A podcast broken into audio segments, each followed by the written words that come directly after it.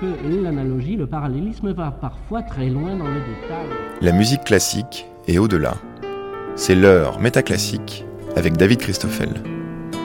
Quand il dit que la musique de Mozart et de Beethoven est toujours la même alors que celle du trafic automobile change en permanence, on pourrait estimer que John Cage n'est qu'un provocateur ce qui reviendrait, à juger de sa pensée, à ce qu'on suppose de l'intention qu'il pourrait avoir de choquer l'auditeur, et donc à réduire la valeur de ce qui est dit à l'effet du message sur le destinataire alors qu'il y a forcément une cause, et pour l'appréhender, une question.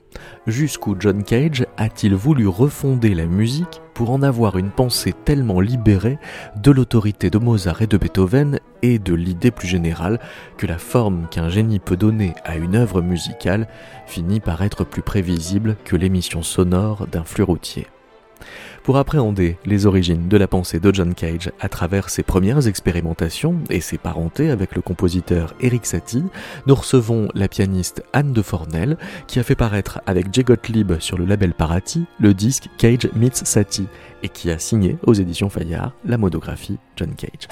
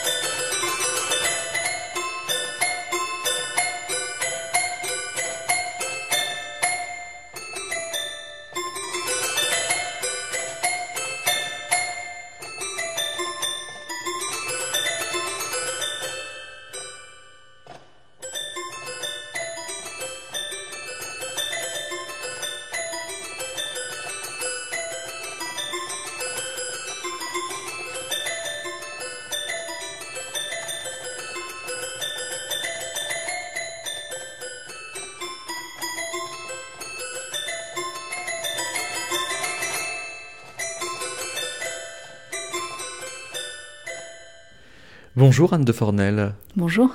C'est une suite pour euh, piano joué que John Cage compose en, 1948. Il y a tout un tas de façons d'entendre une œuvre comme celle-ci. On pourrait se dire bah, jouer sur un instrument euh, qui n'est pas un instrument de l'orchestre, mais pris euh, dans la chambre d'enfance et revendiquer l'enfance ou bien revendiquer l'amateurisme, à moins que ce soit la, suite de toutes les expériences qu'il a pu faire dans les, dans les années 30 avec des bouteilles de bière, avec tout un tas d'objets. Donc on pourrait dire aussi que c'est bruit sauf qu'il y a une candeur dans le langage. Est-ce qu'il y a une revendication de simplicité ou est-ce que c'est hors sujet de l'entendre comme ça? Non, tout à fait. D'ailleurs, cette œuvre est vraiment dans la veine de deux pièces d'Eric Satie qui ont euh, cette économie de moyens, cette simplicité, et on la retrouve euh, dans cette suite pour toy piano. Il euh, ne faut pas oublier que Cage a composé cette pièce aussi pour accompagner une chorégraphie de Merce Cunningham qui s'appelle A Diversion, mais il a toujours recherché dans cette pièce, euh, par exemple par l'ambistus très restreint euh, qui est propre au, au piano, euh, et il voulait aussi absolument que cette musique soit prise au sérieux. Donc c'est pas parce qu'on interprétait sur un toy piano que cette musique devait paraître. C'est pas une blague pour autant. C'est pas une blague du tout. C'était vraiment la première œuvre musicale sérieuse pour toy piano. Et il voulait surtout euh, que l'on aborde chaque son comme s'ils avaient la fraîcheur euh, de ceux d'un piano préparé. Donc c'est intéressant euh, ce rapprochement qu'il fait lui-même. Et on peut trouver aussi un autre rapprochement avec Satie dans la structure même de cette pièce, puisqu'il a utilisé les formes additionnelles chères à Satie. Donc voilà, c'est une pièce d'une grande inventivité. C'est quoi euh, cette fraîcheur du piano préparé? Alors peut-être rappeler que le piano préparé, c'est un piano euh, dans lequel on ajoute euh, tout un tas de petits objets sur les cordes pour en altérer le, timbre et puis donc varier la, couleur de, chacune des hauteurs. Donc ces, objets, ça peut être des pièces de monnaie, des clous, des petits bouts de papier, je sais pas, des chewing-gums, enfin tout ce qu'on peut mettre. et c'est quoi cette fraîcheur que c'est censé donner? Euh, dans les pièces pour piano préparé, Cage voulais vraiment que euh, chaque son euh, soit écouté pour lui-même. Voilà, et il refusait l'uniformité du timbre du piano et il cherchait à renouveler ses sonorités. et bien sûr, il cherchait à ce que ces sonorités soient proches de celles d'un orchestre de percussion. Donc voilà le côté frais et novateur de l'utilisation du piano préparé lui-même euh, les a interprétés et a développé euh, euh, tout un répertoire conséquent de 40 à 54. Il a quand même composé 23 œuvres pour piano solo, destinées au piano préparé, et 16 d'entre elles étaient conçues pour accompagner des chorégraphies.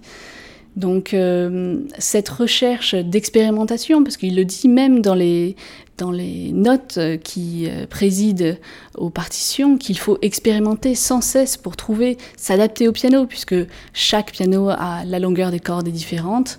Et il faut absolument écouter euh, pour. Il voulait aussi quand même qu'on altère le plus possible les hauteurs. Hein, voilà. Donc euh, cette recherche d'expérimentation était très importante pour lui on, dirait qu'il euh, interprète de façon élargie finalement l'héritage de, Arnold Schoenberg dont il a été euh, un élève pour qui toutes les hauteurs devaient être euh, employées autant les unes que les autres. Et Cage dit tous les sons sont acceptables, mais lui il l'applique à, l'idée du timbre. Donc même un son qui vient d'un autre objet qu'un instrument de musique a égale valeur à ses yeux. Oui, exactement. Tout son est musical et tout son de l'environnement est acceptable aussi comme son musical. Mais à quelles conditions Il faut que l'auditeur euh, fasse la démarche de se dire oui, ça c'est esthétique? Euh, À la condition, je pense, d'écouter avant tout. Et cette écoute doit être ouverte à tous les sons de l'environnement. Hein. C'est vrai, c'était vraiment sa quête dans 4 minutes 33. Et euh, de même par l'utilisation de la radio. Et ce rapprochement est intéressant puisqu'on en revient encore à son lien avec Satie, puisque Satie euh, aussi a utilisé divers objets. Euh, voilà, on pense aux sirènes, euh, aux machines à écrire. donc, il partageait cette, cette recherche acceptable de tout son. Alors, Anne Fornel, avec euh, Jay Gottlieb, vous venez de sortir euh, un disque qui euh, s'appelle Cage Meets Satie, d'où cette exploration du rapport entre les, deux compositeurs. Le piano préparé pourrait être l'une des, portes du, lien, même si c'était pas forcément la partie la plus volontaire, puisque Satie avait lui-même déjà expérimenté de mettre des petits bouts de papier entre les, cordes du piano. Oui, dans les intermèdes euh, du piège de Méduse, euh, il avait euh, inséré des feuilles de papier entre les cordes pour avoir une sonorité plus mécanique qui conviendrait beaucoup plus. Il y avait un intermède avec le singe lorsqu'il danse et donc il avait déjà fait cette recherche. On est en 1913-1914, hein. donc bien avant les expérimentations de, Cage, mais aussi de Henry Cowell. Euh, puisque Cowell a, proposé le terme de string piano pour décrire toutes les manipulations dans les cordes. Donc euh, elles peuvent être euh, frappées, caressées, étouffées, même pincées. Et Cage a étudié aussi avec Cowell. Alors Henry Cowell, oui, qui lui frottait les cordes avec les mains avant de mettre même les mains sur le clavier. Voilà, et puis surtout, à un moment donné, il, a commencé à se dédier à la musique symphonique. Cage lui en a fait le reproche et il a conseillé à Cage de lui-même continuer ses recherches euh, euh, sonores euh, de manipulation des cordes. Donc on peut penser que Cage aussi a, commencé à expérimenter, puisque la première œuvre bacchanale... La première œuvre pour piano préparé, pour piano préparé solo, hein, solo. c'est un peu un concours de circonstances, puisqu'en fait, c'est simplement, euh, il devait composer une pièce pour accompagner une chorégraphie de Sibilla Forte à la Cornish School, et euh, il n'y avait pas la place pour son ensemble de percussions. Voilà, et il a décidé, donc il n'y avait qu'un piano au quart de queue sur scène, et il a commencé à expérimenter en mettant des objets, des plats à tarte, mais ceux-ci, euh, ces derniers rebondissaient et n'altéraient pas de manière précise les cordes, et c'est à partir de ce moment-là qu'il a commencé à insérer euh, divers matériaux comme des boulons, des vis, euh, des morceaux de caoutchouc, du plastique, entre les cordes pour c'était une recherche soigneuse, c'était pas une, pas une déconstruction ou des, une volonté de destruction. Tout à fait, c'était vraiment une recherche parce que euh, l'objectif était d'avoir des sonorités de type africaine. Donc il, il a vraiment euh, cherché de ce côté-là. Alors vous, euh, la preuve que c'est euh, véritablement quelque chose qui demande un grand soin, quand euh, vous jouez avec Jet Gottlieb en concert les Three Dance, il vous faut trois heures pour préparer le piano, c'est-à-dire pour installer chacun des petits boulons, des petites vis. Exactement. au moins, ne serait-ce que parce qu'il y a 36 sont différents à, préparer. Donc euh, il faut les préparer avec des vis, des boulons, des pièces de monnaie, mais aussi avec des morceaux de feutre, euh, avec des morceaux de caoutchouc, des morceaux de plastique. Et donc il faut un attirail euh, incroyable et du temps surtout pour préparer le, piano.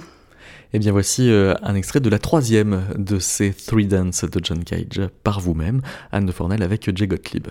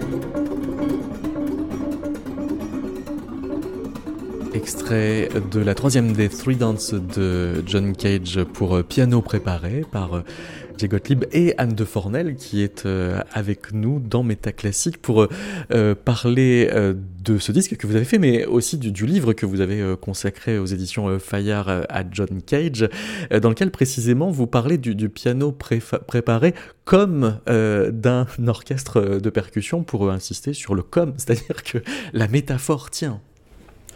Tout à fait, ça c'est sûr. Euh, et je pense que c'est quelque chose, cette découverte pour les auditeurs est, assez fantastique, puisque s'ils ferment les yeux, je pense vraiment qu'ils entendent, alors qu'ils nous voient au piano, ils entendent un, orchestre de, percussion et même des sonorités proches euh, du gamelan. Ça veut dire que euh, Cage, il voulait être percussionniste d'une certaine façon, selon vous Alors, il était corniste. Donc il, il a créé un orchestre de percussion quand il était à la Cornish School. Il a euh, accumulé un, nombre de, percussions incroyables. Hein. Il avait toute une collection à la Cornish School. Et euh, lui-même jouait. Euh, il a créé plusieurs de ses œuvres à New York et puis dans différentes universités aux États-Unis. et avec sa femme aussi, Xenia, qui faisait aussi partie de cet ensemble de percussions. Ils ont fait des tournées incroyables dans les années 40. Euh, avec cet orchestre de percussion. Avant d'évoquer euh, son, lien et, tout ce qu'il a pu faire pour euh, Eric Satie, euh, évoquer Merce de Cunningham, donc ce, chorégraphe avec lequel il a vécu et beaucoup travaillé. Les deux œuvres qu'on a entendues depuis le début de, l'émission ont été créées pour des spectacles de danse. Tout à fait, oui, oui. Euh, euh, c'est une collaboration assez incroyable puisque de 1942 euh, à 1992, Cage et Cunningham vont réaliser ensemble plus d'une cinquantaine de projets. Donc cette collaboration s'est étendue sur 50 ans et a vraiment contribué à produire un rapport radicalement nouveau entre la musique et la danse dans le champ artistique. Voilà, mais c'est assez beau puisqu'ils se rencontrent euh, à la Cornish School en 1938 et donc euh, très tôt euh, Cage à cette époque était marié. Il divorcera plus tard officiellement en 1946 et Cunningham deviendra son partenaire de vie voilà, jusqu'à son décès en 1992. Euh, sachant qu'il était euh, déjà euh, bi quand il était marié et que sa, femme elle-même avait une vie très libre. Enfin, c'était pas du tout un, mariage exclusif, on peut dire. Tout à fait. Ils étaient aussi très ouverts par rapport à, leurs aventures. voilà, et il y, avait un vrai soutien dans, dans ce couple. ça, c'est vrai que pour l'époque, c'était plutôt euh, original. D'avoir autant de... Oui. Voilà, elle était artiste aussi, euh, a, créé de, nombreuses œuvres, par exemple un mobile euh, pour un des concerts de percussion de, Cage, et ils avaient cette relation tout à fait ouverte. et pour autant, la séparation a été compliquée pour, pour Cage. Oui, très compliqué pour Cage. D'ailleurs, une des œuvres, Peril's Night, atteste de sa douleur et de sa souffrance. Euh, voilà, je pense qu'il était très attaché à Xenia euh, et que ça a été très douloureux pour elle aussi et que le choix entre Xenia et Merce Cunningham euh, a été très très pénible et douloureux euh, et difficile à faire. on, en trouve aussi des, traces finalement dans son parcours intellectuel en quelque sorte, puisque c'est vraiment à partir de ce moment-là qu'il va s'intéresser aux philosophies orientales. Tout à fait, oui. C'est vraiment à partir de cette œuvre en 1943 qu'il décide de ne plus intégrer d'intention euh, euh, personnelle dans, son, dans sa composition. Et il faudra bien des années plus tard, puisque ça sera en 51, euh, lorsque son élève Christian Wolff lui offre euh, le livre de divination chinoise euh, The I King, The Book of Changes, qu'il va commencer à utiliser. donc il a utilisé des diagrammes avant, et à partir de ce moment-là, il va commencer à utiliser le diagramme des 64 hexagrammes qui va relier à des questions pour construire son œuvre. Donc il va utiliser le hiking de manière euh, tout à fait... Euh, euh, Générative Oui, tout à fait. Et puis très cohérente, c'est-à-dire jusque pas dans toutes ses œuvres, mais dans la majorité de ses œuvres, jusqu'à son décès en 92. Voilà, donc ça n'a pas été simplement une période, c'était quand même conséquent comme, comme investissement. C'était marié avec cette méthode, mais pas avec cette seule méthode non plus pour faire des, des, œuvres aléatoires. Il était capable aussi de prendre la carte du, ciel et puis de prendre là où étaient les étoiles pour recopier les notes sur une partition. Oui, oui. souvent, malheureusement, le, hiking, on, on, oublie qu'il a utilisé d'autres procédés impersonnels. Il en a utilisé sept. Ça, c'est vous qui les avez dénombrés? Oui, voilà. j'ai j'ai eu besoin de plusieurs années pour euh, travailler sur ces manuscrits et faire le tri, puisque c'est au début, ça me semblait tout à fait euh, euh, disparate. Et au fur et à mesure, en regardant chacun de ces manuscrits un à un, j'ai pu voir une cohérence et en fait, j'ai pu classifier ces procédés impersonnels, donc par exemple le pochoir, euh, le principe du cadavreski, l'utilisation de cartes du ciel, euh, il a utilisé le contour des pierres aussi par exemple, donc toutes ces, ces méthodes impersonnelles qui, à partir desquelles il a conçu un grand nombre d'œuvres. Et jusqu'à sa mort donc. Tout à fait. On va vous écouter euh, interpréter à nouveau avec euh, Jake Gottlieb une œuvre pour euh, piano non préparée qui s'appelle Experiences numéro 1. Vous pouvez nous en dire peut-être un, mot avant qu'on l'écoute. Il n'y a, que des touches blanches, hein. cette fois il, il est en do majeur. Oui, alors c'est une œuvre qui compose en 1945 alors qu'il est au Black Mountain College. Et c'est une œuvre qui est absolument magnifique qui comporte beaucoup de mesures de silence. Hein. et euh, elle porte vraiment l'empreinte de Satie par euh, euh, sa sonorité modale et, donc il utilise le mode éolien et puis par sa sonorité méditative. Voilà, il va créer lui-même cette œuvre avec Maro Adjemian en 1945 à New York.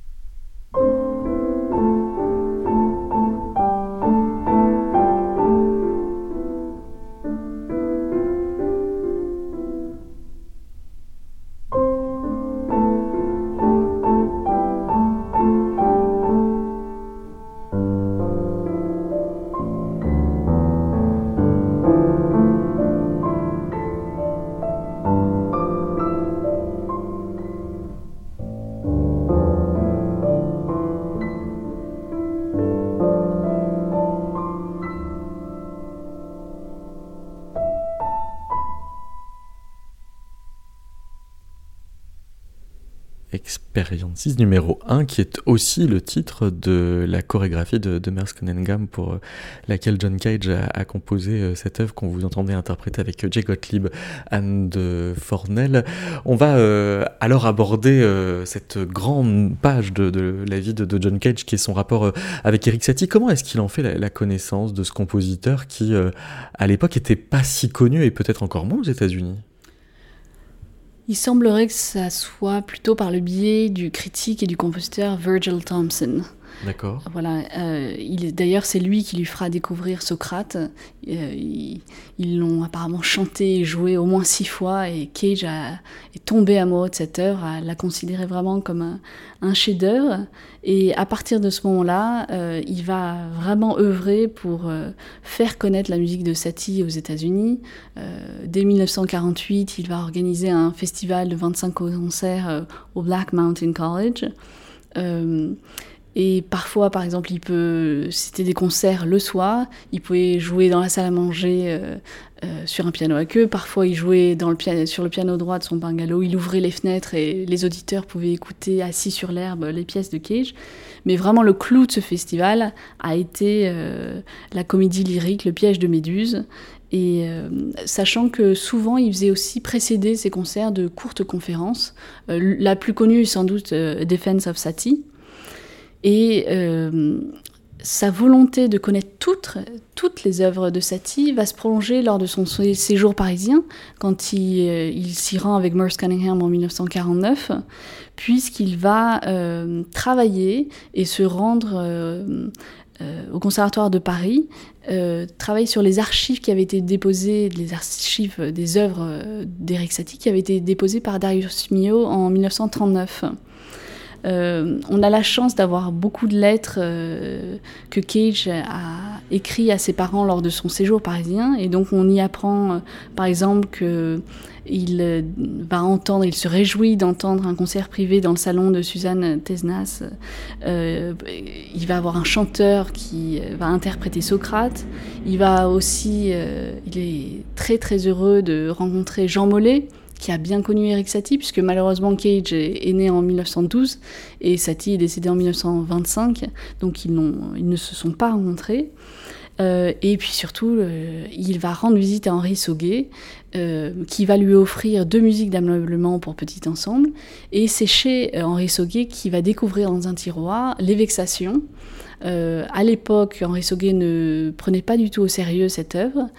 Et malheureusement, il l'avait promis au, au, critique Claude Rostand, mais a proposé à Cage qu'il en prenne une photo, et Cage va publier cette photo dans la revue Contrepoint puisque c'est une œuvre que Satie n'avait pas publiée, euh, qui euh, est, posthume, qui date de 1893, je crois, euh, et qui a la particularité d'être très courte et d'avoir une mention en haut en rouge pour se jouer 840 fois de suite ce motif. Il sera bon de se préparer au préalable et dans le plus grand silence par des immobilités sérieuses. À vrai dire, cette phrase qui est prise pour une blague par le tout Paris va être prise très au sérieux par John Cage.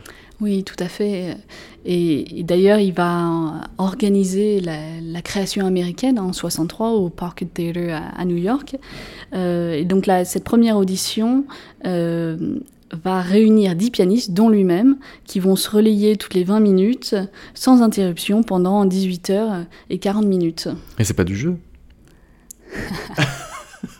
de le faire à plusieurs pianistes. C'était déjà assez fatigant quand même. Apparemment, Cage a été dormir dans les gradins à un moment donné. Et ce qui est intéressant, c'est que on, apprend, euh, par exemple, que Andy Warhol a assisté à cette, euh, à cette première audition des Vexations et il a eu un déclic apparemment, puisque à cette époque, il est en train de créer euh, ces films qui peuvent durer très longtemps. Donc, par exemple, Sleep. Il a fait le montage de Sleep après l'audition des Vexations et, Donc il y a euh, une influence de Satie sur les films tapisserie de Warhol il semblerait, et c'est cette influence peut aussi euh, se retrouver dans Empire, qui est un plan fixe et qui dure de nombreuses heures. Euh, voilà, et il, semblerait que ça soit suite à l'écoute des vexations. Alors, il y a une autre œuvre de Satie importante pour John Cage, c'est Socrate. Oui, alors le chef-d'œuvre absolu pour Cage. Euh, donc il la découvre, euh, comme on l'a dit, par le biais de Virgil Thompson. Euh, alors Socrate, peut-être qu'on peut en dire quelques mots. C'est un drame symphonique que Satie a composé en 1917-1918 à la demande de la princesse de Polignac. Il va choisir dans les dialogues de Platon trois fragments traduits par Victor Cousin. alors, l'histoire de cette œuvre par rapport à Cage est assez surprenante puisque en 1944, Cage va en faire un arrangement mais pour piano solo et seulement du premier mouvement pour accompagner euh, le solo Idyllic Song de Merce Cunningham. Euh, c'est que trois ans plus tard qu'il va commencer à faire un arrangement pour deux pianos. Et il faudra attendre 1968 pour qu'il continue euh, à faire un arrangement pour deux pianos du second et du troisième mouvement. Et c'est à ce moment-là qu'il propose à Cunningham de poursuivre sa chorégraphie.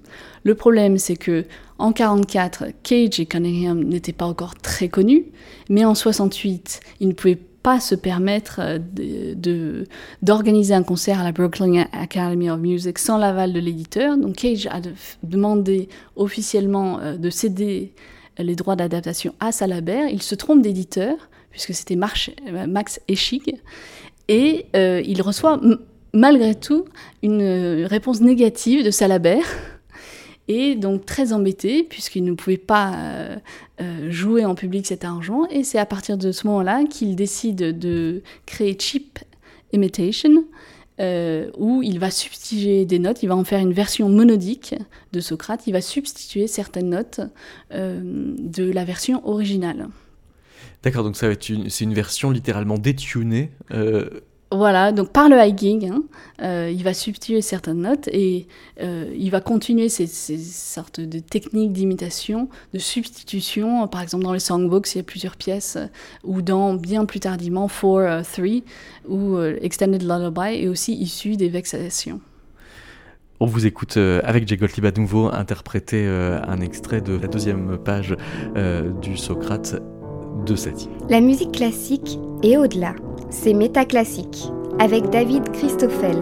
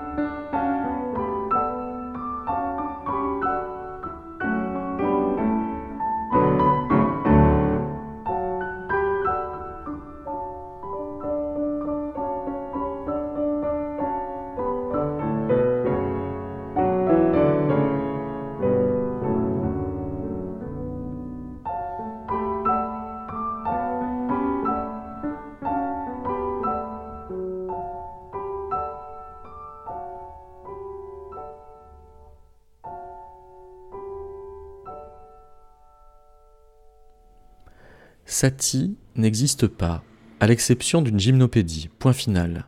C'est l'éternelle réhabilité alors qu'il n'y a vraiment rien à réhabiliter chez lui. La mort de Socrate, c'est l'amateurisme dans ce qu'il a de plus triste.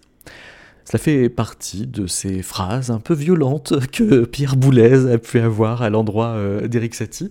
Pierre Boulez qui pourtant avait d'excellents rapports avec John Cage, du moins à une époque. Oui, tout On à dit parfois qu'ils ont même été un peu amoureux. Ils se sont rencontrés euh, à Paris, justement, en mai 1949, et ils ont, noué une très belle relation amicale. Euh, par exemple, Cage lui a fait rencontrer euh, Copeland. Quand Boulez, là, Cage lui était très reconnaissant, l'a présenté au, milieu artistique euh, parisien de l'époque. Quand Cage est reparti, il est reparti avec euh, le manuscrit de sa seconde sonate et le théâtre et son double euh, d'Artaud. Et surtout, ils ont correspondu pendant très longtemps, euh, jusque de- au début des années 50. Mais c'est vrai que Satie a été un des points de discorde en dehors du hiking, puisque Boulez concevait Satie comme l'initiateur du néoclassicisme musical, qu'il rejette évidemment violemment, et il ne partage en aucun cas euh, son appréciation du maître d'Arcueil. Et ça, euh, enfin, il prenait son évaluation de Satie suffisamment au sérieux pour euh, rompre les relations avec Cage. Alors, ça a été vraiment euh, plutôt. euh, la discorde était vraiment plutôt par rapport à l'utilisation euh, du hiking, euh, puisqu'il n'acceptait pas que le hiking s'applique à n'importe quel matériau. Et voilà, donc ça, ça a été vraiment le vrai point de discorde entre eux. Qu'est-ce que reprochait exactement Boulez à, Cage? C'est-à-dire, c'était même pas de faire complètement de la musique aléatoire, c'était plutôt d'avoir recours à ce qui est un art comme à une technique de composition, au point de le dépouiller de sa dimension divinatoire? Non. Euh, C'était plutôt que hum, le parce que au début, en tout cas de leur relation amicale, euh, Boulez utilisait des tableaux de, de valeur et Cage utilisait euh, des diagrammes. Donc ils ont eu l'impression d'avoir une vraie connexion dans leur manière de composer. Et à partir du moment où Cage a utilisé le hasard, donc un hasard non contrôlé pour Boulez, petit à petit, euh, Boulez va lui faire part de, de son inquiétude et de, euh, voilà, de son désaccord quant à l'utilisation de, de ce procédé de hasard. Anne de Fornel, Homer Corley a lu votre livre et a une question pour vous. de Fornel, quand j'ai eu votre John Cage, bon, la première réaction, je me suis dit, ouh là là, je suis devant un faillard. C'est ces biographies que je vais vous dire, qu'on a chez soi, mais qu'on ne lit pas. C'est un des paradoxes qui séparent la vie et l'œuvre. Quelquefois, ça se mêle. C'est pas toujours, je dirais, réussi et sur le plan typographique ou c'est rébarbatif. Et là, j'ai eu du plaisir. J'ai vraiment eu du plaisir. D'abord, je me suis dit, tiens, c'est c'est aéré, les chapitres sont bien construits, euh, il y a un parcours. On dirait presque que c'est adapté complètement à John Cage. Quand on le connaît, qui est quelqu'un qui n'est pas euh, un, romantique, c'est le moins qu'on puisse dire. hein. Il ne faut pas chercher du mystère chez lui.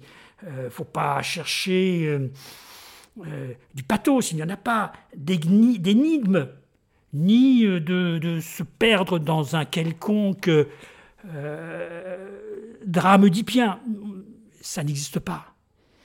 Et on voit bien d'emblée cette histoire avec euh, Ralph Waldo Emerson, moi. Cette histoire, c'est pas cette histoire. Ce philosophe, il instaure quelque chose qui est fondamental. Le transcendantalisme qu'on a tendance à projeter, je ne sais pas, parce que dès qu'on entend transcendance, on, s'élève, alors que l'on est complètement dans une philosophie de l'immanence, pragmatique, euh, euh, qui, est loin, loin, loin que l'on puisse dire de, nos, manières de, penser. Et puis, euh, je, me suis plongé dans le livre.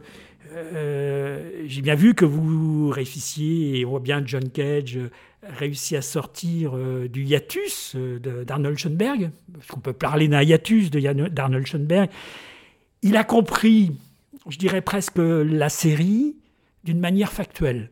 Donc il a enlevé tout l'appareillage romantique qui pouvait se cacher derrière et qui habitait toujours d'une certaine façon le, le sérialisme.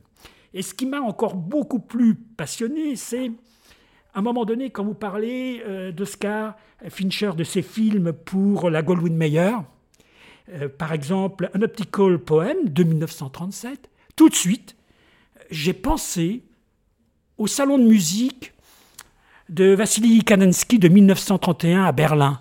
Et donc je me suis dit, ah mais oui, on a l'image mouvement. C'est cela, cette image mouvement. Et comment cette relation entre la question du visuel et du sonore, euh, vous l'accordez pareillement puisque votre livre est en deux parties. Une partie des, œuvres qui sont sonores, musicales au sens propre du terme, et les œuvres qui sont de l'ordre du mixte. Euh, la danse, tous les éléments qui ont construit euh, l'univers de John Cage. Et, j'ai pensé bien sûr à ce son de musique et bien sûr à ces optical, optical poèmes de 1937. Donc je me suis dit, ah oui, vous avez trouvé le, bon élément et je regrettais presque d'avoir pas su cela, d'avoir pas vu ce lien-là. Et, c'est ma question qui, qui est, euh, dans la manière d'approcher John Cage, est-ce que on n'a pas un nouveau territoire à, réfléchir de cette euh, kinesthésie, de cette opposition de, l'œil et, l'oreille. Est-ce que hum, on les identifie Est-ce qu'on les identifie pas? Mais quand même, on est lié aux deux. Alors Anne Fornel, est-ce que John Cage est un compositeur plus scopique qu'on a l'habitude de, de, le dire, plus synesthète? Est-ce qu'il compose avec l'œil? Oui, tout à fait. Et, d'ailleurs, euh, ces 32 partitions euh, euh, en notation graphique en attestent. Il a quand même produit 32 partitions de 1952 à 1985 et elles sont extrêmement soignées sur le plan calligraphique. Donc l'inscription conventionnelle des valeurs sur des portées avec des clés se voit remplacée par l'invention d'une multitude de signes à transcrire musicalement. Et face à ces notations inédites, l'interprète euh, va s'engager de plus en plus dans le processus de création. Euh, pour répondre aussi à cette question, je, pense que euh, il faut rappeler que Kay, tout au long de sa vie, a entretenu des rapports très étroits et une correspondance suivie avec un grand nombre d'artistes plasticiens, dont la plupart sont devenus très célèbres, William Anastasie, Dove Bradshaw, euh, euh, de Kooning, évidemment Marcel Duchamp, Max Ernst, euh, Maurice Graves, Philip Guston, Tom Marioni, Nam Peck, Rauschenberg, Sonia Sekula, Dorothea Tanning, Mark Toby, Cy Twombly, énormément, on pourrait en citer d'autres bien entendu. Et lui-même va s'investir, va s'immerger aussi dans la création d'œuvres plastiques surtout, donc il va avoir un premier projet en 1969, Not Wanting to Say Anything About Marcel. Euh, il va renouer, puisque dans les années 30, Cage peignait, hein, mais c'est Schoenberg qui lui a demandé de choisir et de se dédier à la musique, et donc euh, il s'est tenu à cette promesse jusque euh, en 69, euh, puisqu'il va renouer avec les arts plastiques. Et c'est vraiment à partir de 1978 jusqu'à 1992 euh, qu'il va réaliser un grand nombre d'œuvres visuelles. Il va aller, d'abord suite à l'invitation de Catherine Brown, il va aller à la Crown Point Press, où il va réaliser 32 séries d'œuvres, donc 327 gravures par exemple, et puis beaucoup d'estampes expérimentales. Euh, et puis à son domicile new-yorkais, il va réaliser 170 dessins. Euh, la plupart sont euh, les contours de pierre. Hein. Œuvres, cette série d'œuvres s'appelle Ryoanji. Et puis il va produire 121 aquarelles dans le cadre du Mountain Lake Workshop, voilà, suite à l'invitation de Ray Cass. Pour euh, les, besoins de, toutes ces expérimentations, il va euh, se doter euh, d'outils parfois très rigoureux. Par exemple, pour pouvoir utiliser le geeking pour détuner Sati, comme on disait tout à l'heure, il va suivre un cours d'informatique pour avoir un programme. C'est quoi, d'une manière générale, son rapport aux technologies? C'était un geek ou pas, John Cage? Alors en tout cas, il avait un réel intérêt euh, pour euh, des programmes informatiques et surtout il s'est entouré des bonnes personnes puisque Cage euh, quand même pouvait passer des heures, parfois même des jours entiers, des semaines, des mois à jeter des pièces de monnaie pour composer une pièce, donc euh, à partir du hiking. Et euh, on voit en tout cas son intérêt puisqu'il va collaborer euh, à la fin des années 60 à l'événement multimédia Harpsichord avec les, les Jaren Hiller. Et c'est justement dans cet établissement qu'il va rencontrer Ed Carburn et il va l'engager pour réaliser un programme informatique fondé sur les hexagrammes du hiking. Donc je pense qu'il a été vraiment soulagé d'avoir ces imprimés hiking. D'ailleurs, on, trouve dans les archives un nombre incalculable de ces imprimés il barre consciencieusement à chaque fois euh, les différents hexagrammes qu'il emploie. Et euh, plus tard, en 84, Cage va se procurer un ordinateur euh, IBM PC euh, il va faire appel à une autre personne, donc un compositeur canadien qui se nomme Andrew Culver, pour remplacer le programme de Coburn. Et Culver s'initie euh, va l'initier à l'un des premiers langages de programmation système. Et il avait lui-même un, ordinateur? Voilà, exactement, au début des années 80. D'accord, oui, juste euh, quelques années avant sa mort, puisqu'il meurt en, 1992. Tout à fait. Euh, et c'est vrai que, que de s'entourer, c'est quand même le, meilleur moyen pour euh, garder la, finalité des technologies que l'on peut employer. Quel rapport il avait avec les, médias? Parce qu'il dit avoir un amour pour la radio, sauf que dans ses performances, la radio, il la maltraite. Il y a une performance où il la fait tomber à la télé, d'autres où il fait un tel zapping qu'on reconnaît plus les musiques qui passent. Enfin, euh, pour lui, la, radio, c'est quoi? C'est juste un paysage sonore ou quelque chose qu'il faut violenter? Alors avant tout, je pense que euh, il a commencé à employer la radio euh, suite à un reproche que lui a fait Henry Cowell, qui lui a dit qu'il ne s'était toujours pas libéré de ses propres goûts. et par le biais de la radio, finalement, c'est un des moyens pour lui euh, de se détacher de ses intentions personnelles. Et on le voit dans Speech 1955 ou dans Radio Music. Euh, donc, euh, Speech, par exemple, c'est une œuvre textuelle. Hein. il y a des colonnes de temps et, et, à côté, il y a des actions à réaliser. Euh, et donc c'est pour 5 radios et un lecteur de presse. Et on voit que le côté aléatoire est, l'objectif principal de ces œuvres, puisqu'on ne sait pas ce qui va se passer, euh, ce qui va être passé à la radio à ce moment-là. Eh bien, merci beaucoup, euh, Anne de Fornel. Je rappelle que vous avez donc fait paraître euh, avec euh, Jay Gottlieb ce disque Cage Meets Satie et que l'on peut lire votre monographie John Cage paru chez Fayard. Il vous préparait la publication en français des correspondances de, Cage Voilà, tout à fait. Les lettres parisiennes, comme je les intitule. C'est-à-dire toutes celles qu'il a écrites depuis Paris en 1949. Exactement, et qu'il a envoyées pour la plupart à ses parents. À très bientôt. Merci. Sono le 22.30.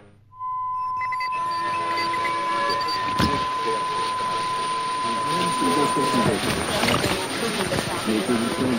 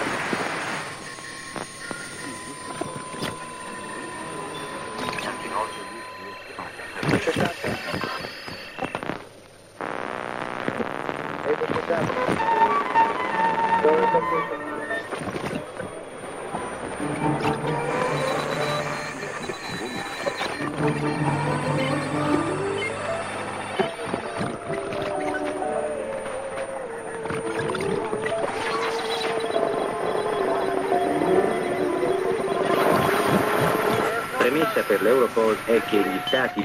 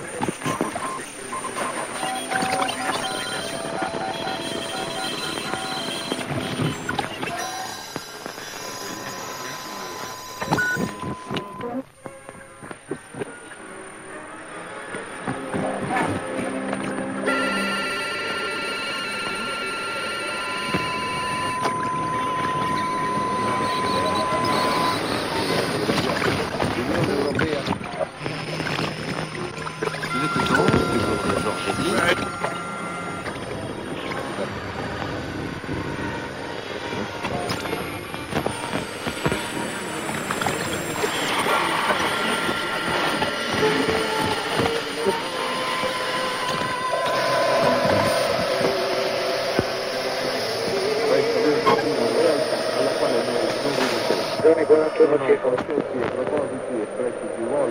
Leone 41 Cefalo. Tre minuti.